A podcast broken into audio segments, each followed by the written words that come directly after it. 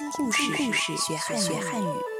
欢迎收听慕尼黑孔子学院成语小故事。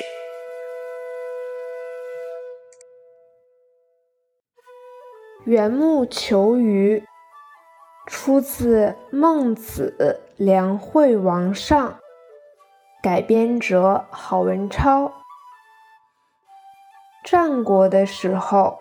齐宣王想通过武力的方式来统一天下，但是孟子认为王应该用自己的德行来让天下相信自己。